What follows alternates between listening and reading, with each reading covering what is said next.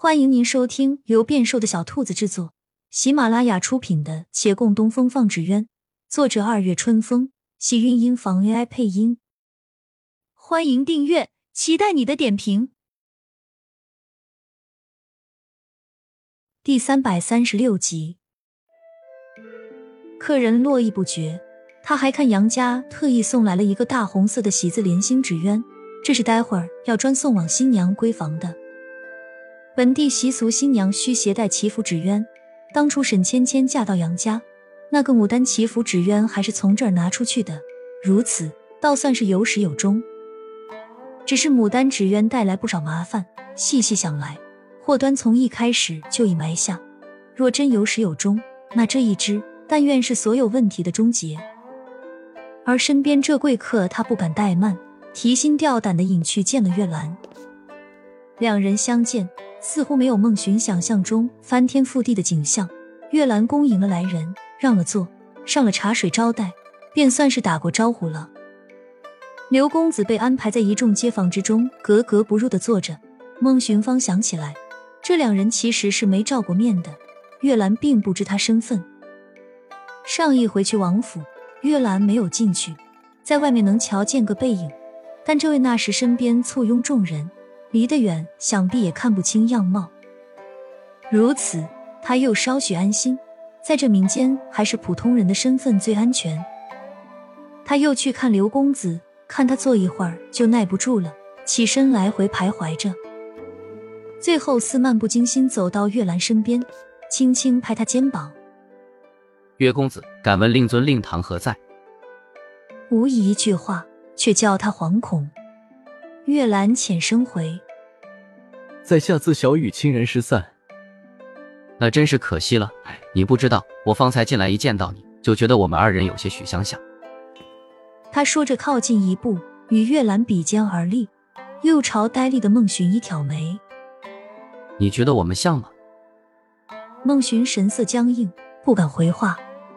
刘公子又看身边人：“我想，英俊的人大抵都是相似的。”这话并没有叫孟寻放轻松，而月兰心思在别处，没工夫细细思量这些话。他后退一步，向刘公子拱手：“公子仪表非凡，在下不敢高攀。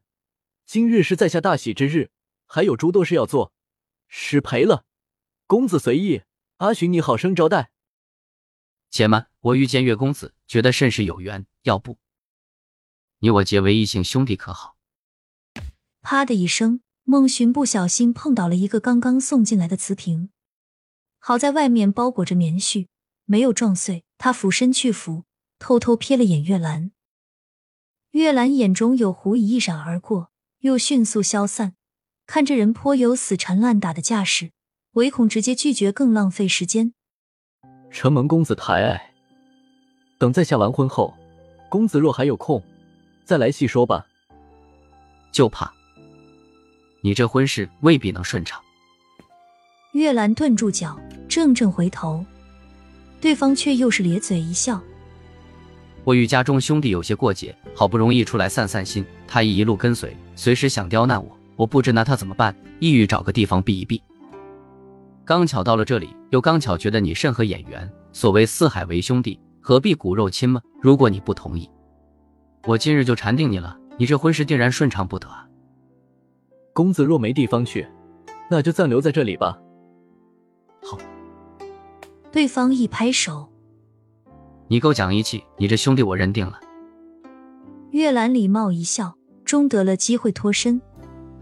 而孟寻早已脸色苍白，顾不上他了，善拉月兰至隐蔽处，悄声道：“你不问来历就留人了，不怕他给咱们招来麻烦？”